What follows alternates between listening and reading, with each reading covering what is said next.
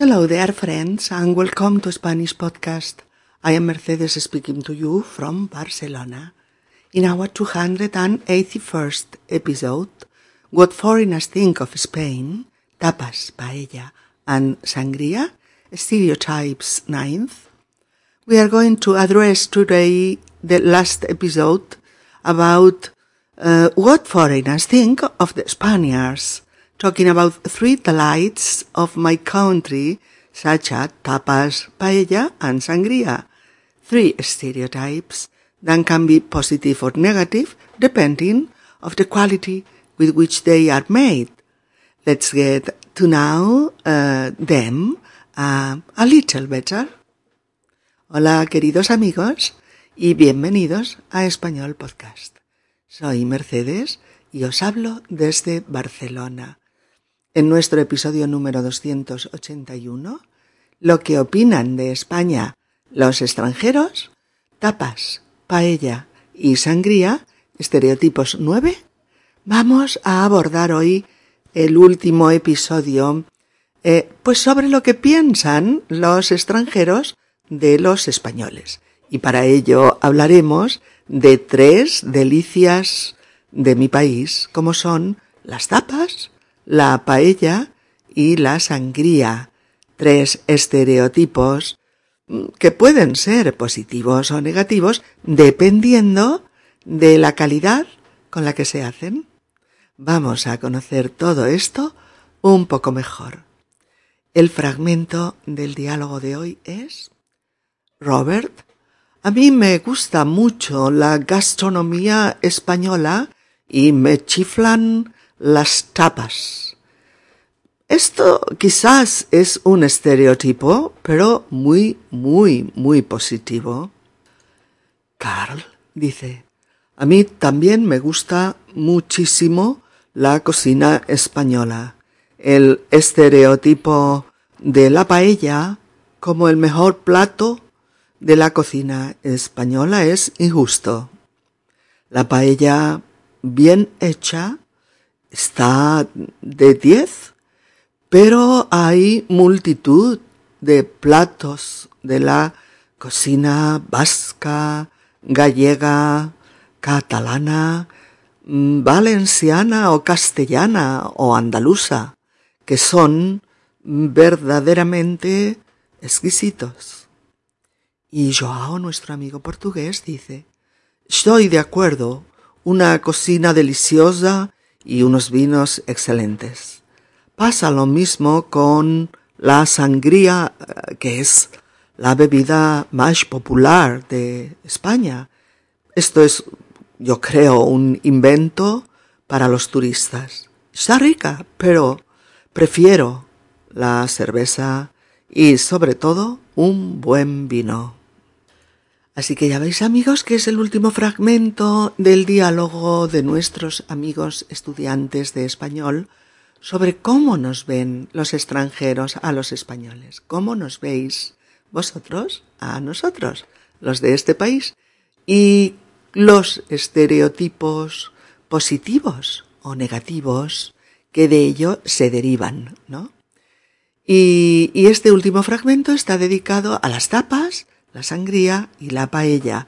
Tres delicias españolas que nos encantan a todos y de las que vamos a hablar a continuación.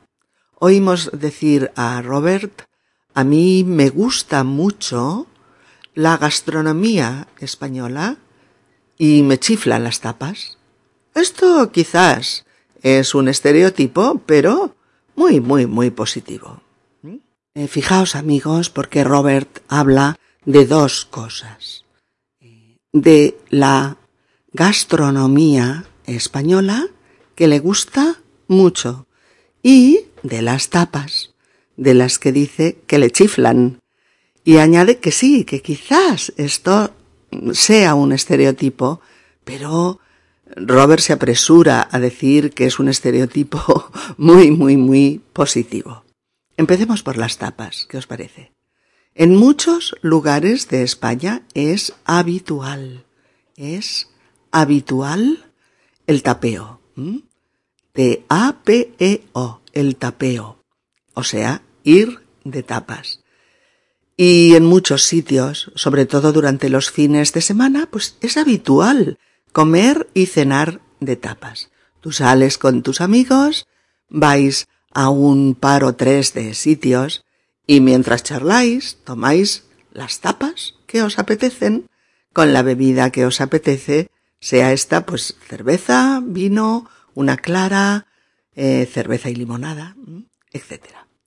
¿Y qué es el tapeo entonces? Pues es eso, comer un poco de esto y un poco de aquello. El tapeo es picar bocados de platillos pues ricos que nos apetecen un poco de esto y un poco de lo otro, picar de aquí y de allí. Eh, y sí, verdaderamente el tapeo pues e, es una seña de identidad española y es algo eh, integrado totalmente en nuestras costumbres gastronómicas y sociales. Eh, ya sabéis, porque lo hemos hablado en otros episodios, en otras ocasiones, que hay tapas muy sencillas, como las típicas patatas fritas que te ponen, patatas fritas eh, chips de bolsa, ¿eh?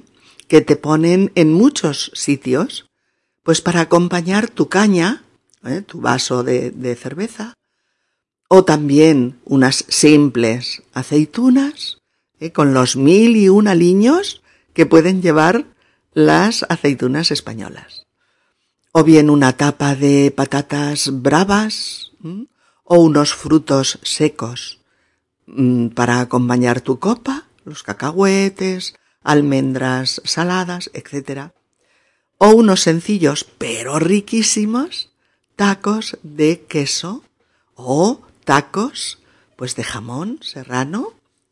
Y bueno, y tantas otras tapas que son sencillas, ricas y típicas que puedes pedirte para acompañar eh, tu bebida.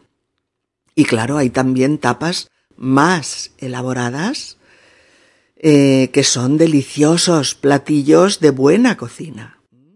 En formato tapa, o sea, en porción pequeña. Y es la llamada eh, cocina en miniatura. Es un nombre muy bonito, ¿no?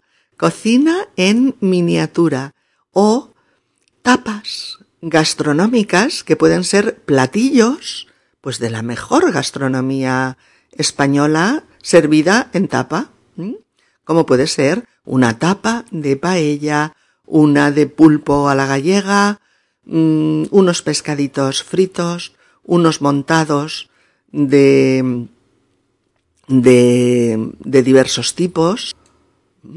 Pueden ser pinchos, Pueden ser croquetas, pues de jamón, de bacalao, de setas, de langostinos. Están todas buenísimas, si están bien hechas. Eh, pueden ser calamares a la plancha, calamares a la romana, eh, la típica tortilla española, eh, los pimientos con atún o los pimientos rellenos. Bueno, es que, amigos, la lista es interminable. Desde luego, es mejor que vengáis a mi país y probéis una muestra de tapas para convenceros de que yo solo os hablo de una pequeñísima parte de este universo gastronómico. Hay zonas de España en las que se suele poner una tapa gratuita con la bebida. En Almería o en Granada o en Jaén en muchos sitios de Andalucía pides la bebida y te viene acompañada con una tapa gratis. Atención de la casa. ¿eh? Y también en Madrid y en otras muchas ciudades nunca te faltan las patatas fritas para acompañar tu, tu cervecita en la mayoría de locales de tapeo. ¿eh? Así es que amigos ya veis que la variedad de las tapas españolas es enorme y en cada sitio se sirven de forma diferente. Pero ciertamente es una forma estupenda de tomar bebidas de poca graduación alcohólica, ¿no? Como el vino o la cerveza. Y así eh, se, se atemperan los efectos de esa bebida echándole algo sólido al estómago. Eh, también es cierto que el tapeo mezcla la bebida y la comida mm, con el concepto de socializar. O sea, las reuniones de amigos o de conocidos o de colegas se pueden dar en bares y en sitios pues agradables con la mediación de unas bebidas y unas tapas.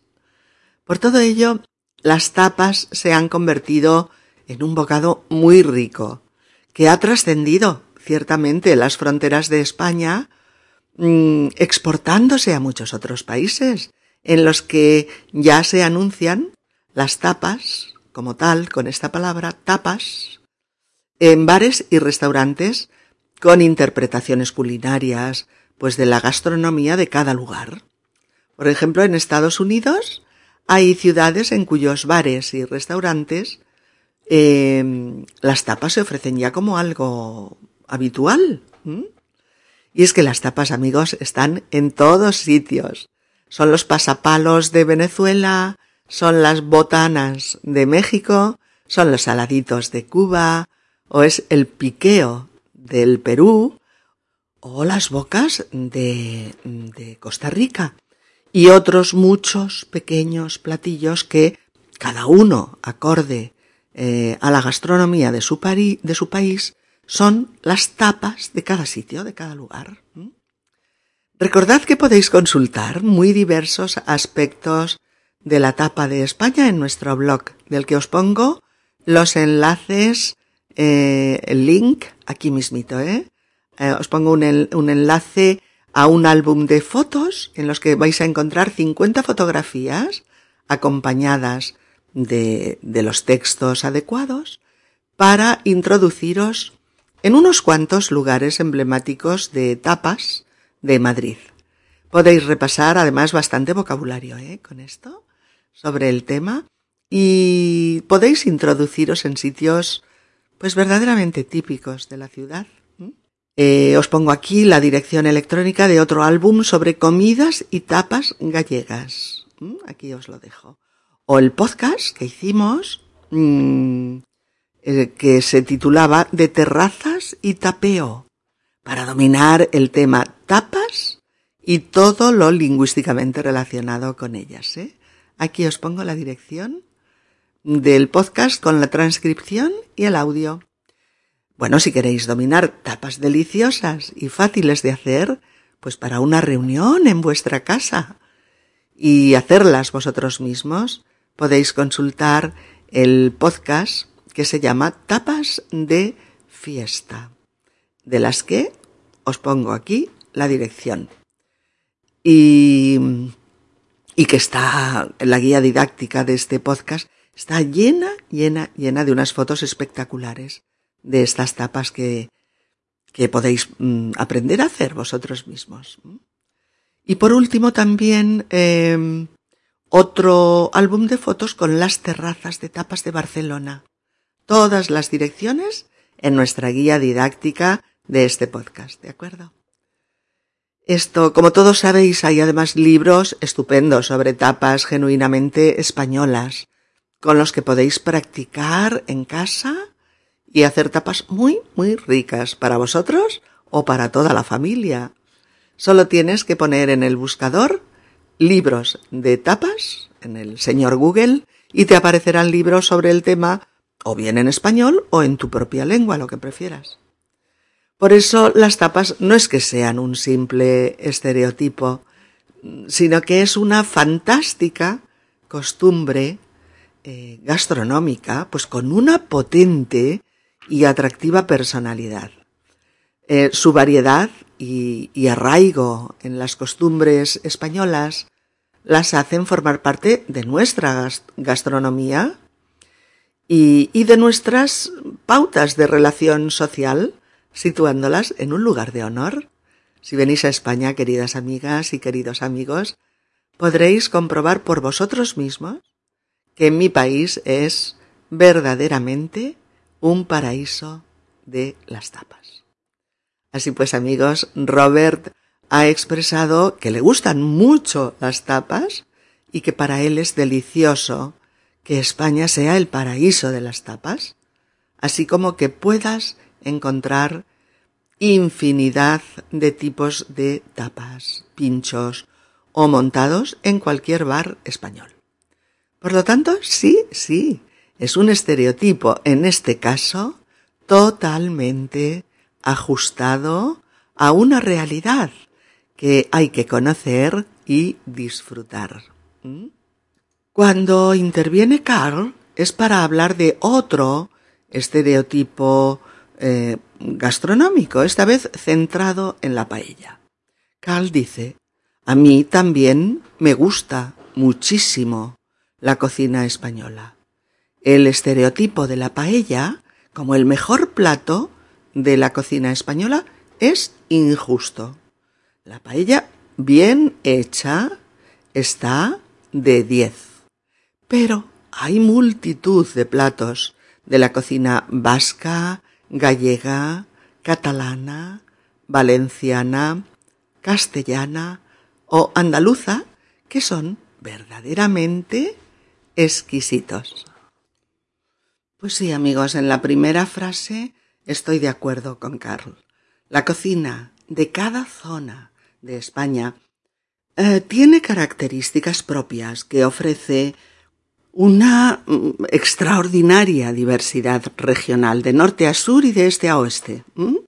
Cada comunidad autónoma española es el fiel reflejo de los productos que le son propios y que por eso son tan diferentes unas zonas de otras. Veréis, amigos, la cocina española es que no es una sola y homogénea, ¿eh? sino muchas y variadas ofertas gastronómicas, pues basadas en las materias prima de cada sitio. Por ejemplo, tenemos la cocina mediterránea de la zona del mar Mediterráneo, eh, con sus deliciosos platos de verduras, pescados, cereales, mm, pastas, ensaladas, frutas, especias y condimentos que hacen de, de los platos de esta zona unos de los más sanos y exquisitos de la gastronomía. Eh, platos pues marineros de toda la extensa zona costera española. España es un país lleno de costas. Tenemos, como no, la recia cocina de las dos Castillas, con sus platos de caza y sus guisos populares exquisitos. Tenemos los increíbles sabores de la huerta de Levante. O tenemos, bueno, la cocina española del norte, con, con asados de carne, pescado, marisco, etcétera, que te lleva, francamente amigos, al Olimpo gastronómico de los dioses cuando los saboreas. Y también están en la gastronomía española los riquísimos asados de cochinillo o de cordero o los guisos de legumbres, como el cocido, mm, las lentejas, eh, las judías estofadas con jamón, la fabada asturiana, en fin, tantos y tantos otros platos exquisitos que te quitan el hipo. y cada comunidad autónoma tiene pues un listado increíble de productos autóctonos y de platos basados en ellos, platos pues de sabores deliciosos e intensos que hay que descubrir y saborear. Pero sí, es cierto, cuando nuestros amigos vienen a visitar España, es cierto que la paella se erige como, como el icono gastronómico del imaginario colectivo, ¿no? Pero es un estereotipo con el que hay que ir con cuidado, porque tal como dice Carl, él dice a mí también me gusta muchísimo la cocina española, el estereotipo de la paella como el mejor plato de la cocina española es injusto. La paella bien hecha, de acuerdo, está buenísima, está de diez, pero hay multitud de platos de la cocina vasca, gallega, catalana, valenciana, castellana o andaluza que son verdaderamente exquisitos. Eh, mirad amigos, la, la paella española bien hecha está de 10. Cuando decimos que algo está de 10, tres palabras, está de 10, es porque está fenomenal, fantástico. En este caso, si la paella está de 10 es porque está buenísima, perfecta, con los ingredientes adecuados, con el arroz en su punto, muy rica de sabor, etc. Pero es que desafortunadamente también es cierto que a veces pides una paella y te ponen mm, algo parecido, pero no una auténtica paella. Así que sí, vale la pena probarla en un sitio donde sepas que vas a comer una buena paella. Pero Carl ha dicho, pero hay multitud de platos verdaderamente exquisitos de todas las otras cocinas regionales españolas. Y es cierto, es así. Multitud de platos que podrás conocer en primera instancia en una buena guía turística del lugar que vas a visitar o buscando información en Internet pues sobre la gastronomía típica de la zona. En las últimas décadas, además, se ha producido un gran auge eh, de la alta cocina española. Amigos, fijaos, España cuenta con un total de más de 270 estrellas Michelin o Michelin, para decirlo que lo podamos entender todos, repartidas en 206 restaurantes españoles que tienen una estrella, 25 que tienen dos estrellas Michelin y 11 con tres estrellas. Sí, sí, habéis oído bien. Hay una inmensa cantidad de restaurantes pues de fina, deliciosa y, elaborada cocina de la élite gastronómica mundial. Mirad, sin ir más lejos, Barcelona, por ejemplo, se ha convertido en la provincia que tiene mayor número de estrellas Michelin, a los que hay que añadir los 20, 29 restaurantes más premiados en 2019, ¿eh? creo que son 38 en total. Porque en 2019 resulta que 14 restaurantes españoles están en la lista de los 50 mejores del mundo. 14, mm, ¿eh? Cierto es que los restaurantes de tres estrellas, pues hombre, no están al alcance de cualquier economía. Son caros y a veces son muy caros. Pero en fin, si tienes algo excepcional que celebrar en tu vida, a lo mejor te merece la pena hacer una excepción y probar algo especial o único. Tampoco son baratos los de dos y una estrellas, pero mm, los hay bastante asequibles, siempre dentro de los cánones de una cocina de excelencia. Pero es que chicos, para comer bien en mi país tienes, por supuesto, los miles de restaurantes normales, normales, de precios súper asequibles, que se extienden a lo largo y ancho del territorio español con menús del día. Y cartas con platos increíblemente ricos y bien cocinados, pues que hacen las delicias de todos los paladares. Así que si visitas mi país, ven con ganas de probar eh, cosas nuevas. También, también una buena paella. Claro que sí, qué rica. Pero atrévete también a pedir los platos típicos de esa zona y descubre su, su gastronomía más natural, más sabrosa y elaborada con, con calidad y con mucho respeto. Eh, Joao no puede estar más de acuerdo con lo que se está hablando en clase. Él interviene ahora para comentar. Estoy de acuerdo. Una cocina deliciosa y unos vinos excelentes. Pasa lo mismo con la sangría, dice él, que es la bebida más popular española. Eso es un invento para los turistas. Está rica, pero prefiero la cerveza y sobre todo un buen vino. nuestro amigo portugués, muestra aquí varias preferencias, ¿no? Compara el asunto de la sangría con el de la paella, hace esta comparación, porque dice que está rica, que la sangría está muy rica, pero que él prefiere la cerveza. Y sobre todo, un buen vino, porque la sangría es una bebida alegre y refrescante. Es verdad que se compone pues de vino, agua, eh, limón, azúcar y bueno, lleva otras cosas como licores o fruta. ¿eh? Es una bebida oriunda de las Antillas y su nombre proviene de Sangari. Eh, sangari escrito Sangare.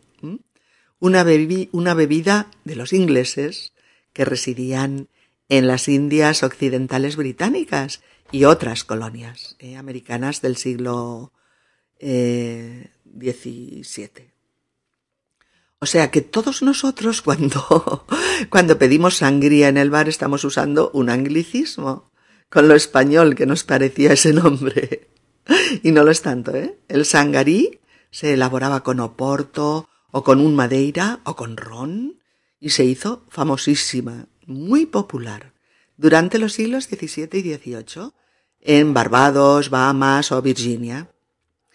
Llamada inicialmente sangre gris y amén de sucesivas, claro, evoluciones del término, a principios del siglo XIX la Real Academia Española de la Lengua optó directamente por la palabra sangría, S-A-N-G-R-I-A,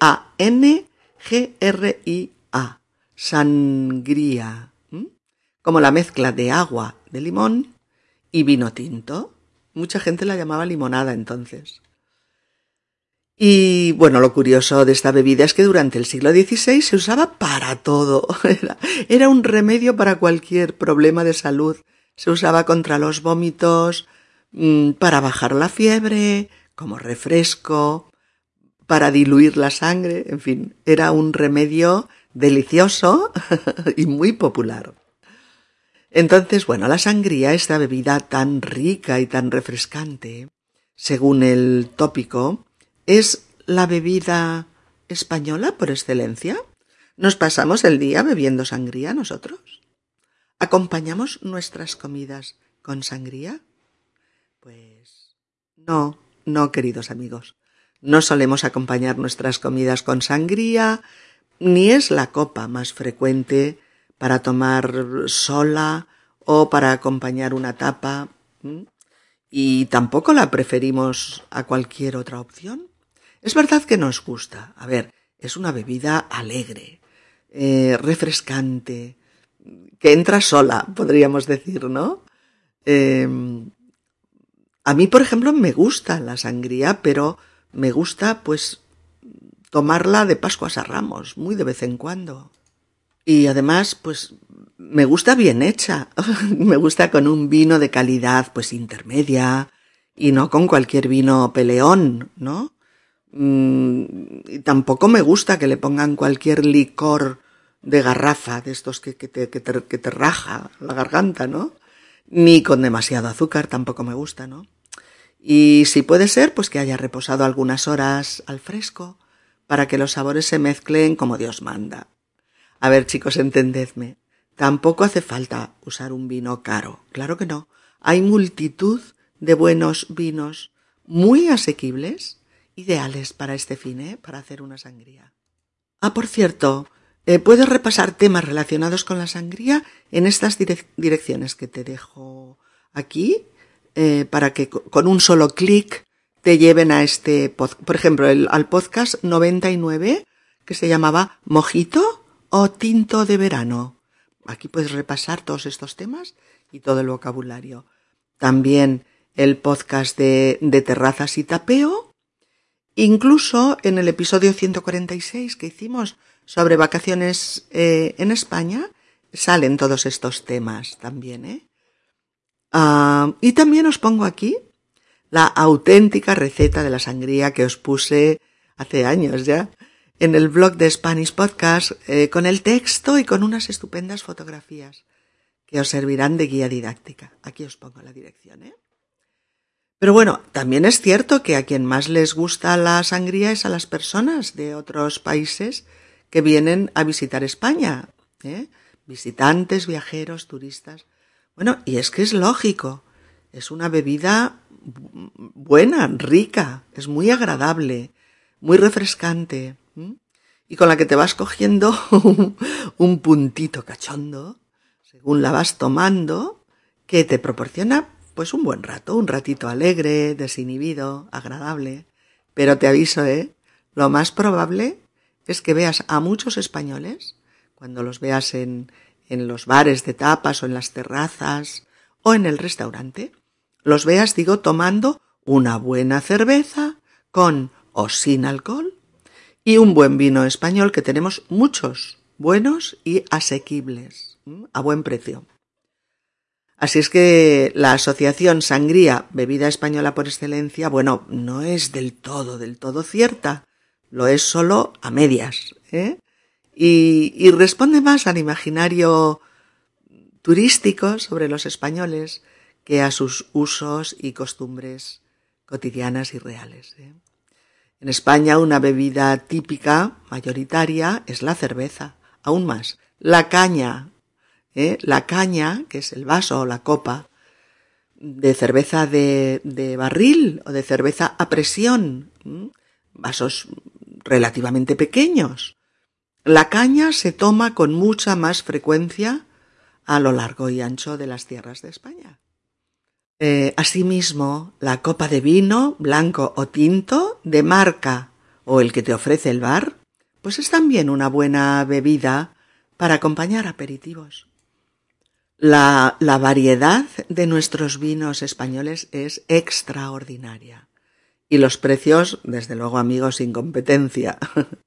Hay vinos caros, claro, como en todos los países con que tienen extensas zonas eh, vitivinícolas, pero también hay una gran, gran cantidad de vinos españoles que van de los 6-7 euros a los 20, como mucho, y que son francamente buenos. ¿eh? Eh, muchas empresas además controlan minuciosamente la calidad del vino, ¿eh? mediante la etiqueta DO. DO quiere decir denominación de origen. Y es la que garantiza pues el origen, el método, eh, la pureza, ¿vale? Y la calidad de ese vino.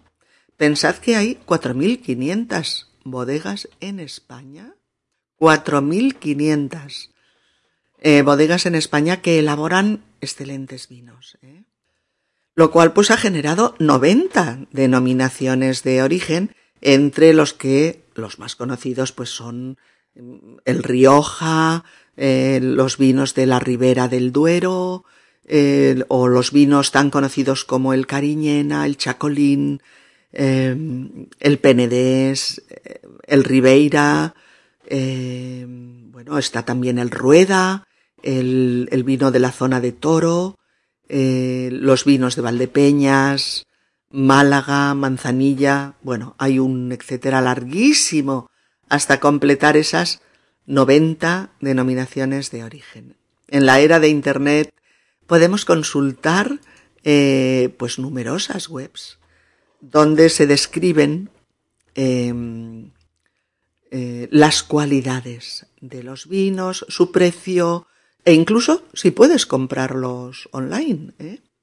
Por ejemplo, en este artículo que, que os pongo aquí, que es del periódico La Vanguardia, hay una lista de los mejores vinos del mundo, basado en la revista USA Wine Spectator, con una lista de 15.000 15.000 vinos evaluados, entre los que se contabilizan ocho vinos españoles, eh, entre los mejores del mundo, eh, digo, de menos de 10 euros, imaginaos.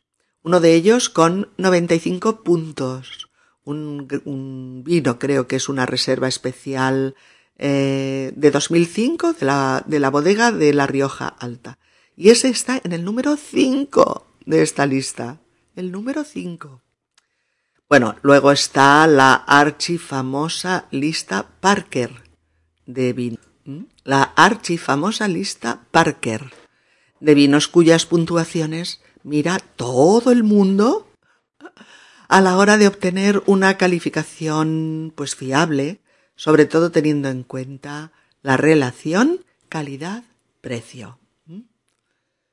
También hay sitios web eh, como el que pone a nuestra disposición pues el ranking de los mejores blogs de vinos de, España con los resultados de las catas a ciegas eh, de los expertos que prueban los vinos sin conocer ni el origen, ni, ni la marca, nada, solamente el sabor en la boca.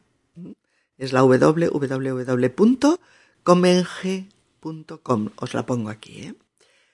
O también tenéis las webs con los mejores vinos de España de cada año, en este caso del 2019, en las www.catavinos.eu también os pongo aquí la dirección si le queréis echar un vistazo. ¿eh? Entre los que vas a encontrar los de menos de 10 euros, los de menos de 20, etc. ¿eh? Los mejores de relación calidad-precio. Bueno, y muchas otras cosas. Eh, solo por comentaros un par, ¿eh? pero como imaginaréis hay incontables sitios web donde consultar aspectos que os puedan interesar sobre los vinos españoles. Bueno, es un campo, ya veis, inabarcable. Yo sé muy poquito y por eso os digo cuatro cosas, porque para meterse en este tema hay que leer y leer y leer. Y es muy interesante, pero bueno. Eh, así tienes la opción de consultar algunas webs si el tema te interesa. La gracia de eso es que a veces vas a comer el menú del día y te ofrecen un vino de la casa que está rico, que está buenísimo, es agradable, es suave, y entra dentro del menú, entra en el precio del menú del día. Qué regalo del cielo, ¿no? Bueno, aunque en este tema, queridas amigas y queridos amigos, el secreto obviamente está en la dosis. Una o dos copitas de vino con la comida o, mm, si lo prefieres, pues con la cena. Decimos bien una o dos copitas, porque pues porque el vino contiene alcohol. Y como todo lo que tiene alcohol, eh, el consumo tiene que ser responsable. Esa es la palabra. El consumo tiene que ser responsable.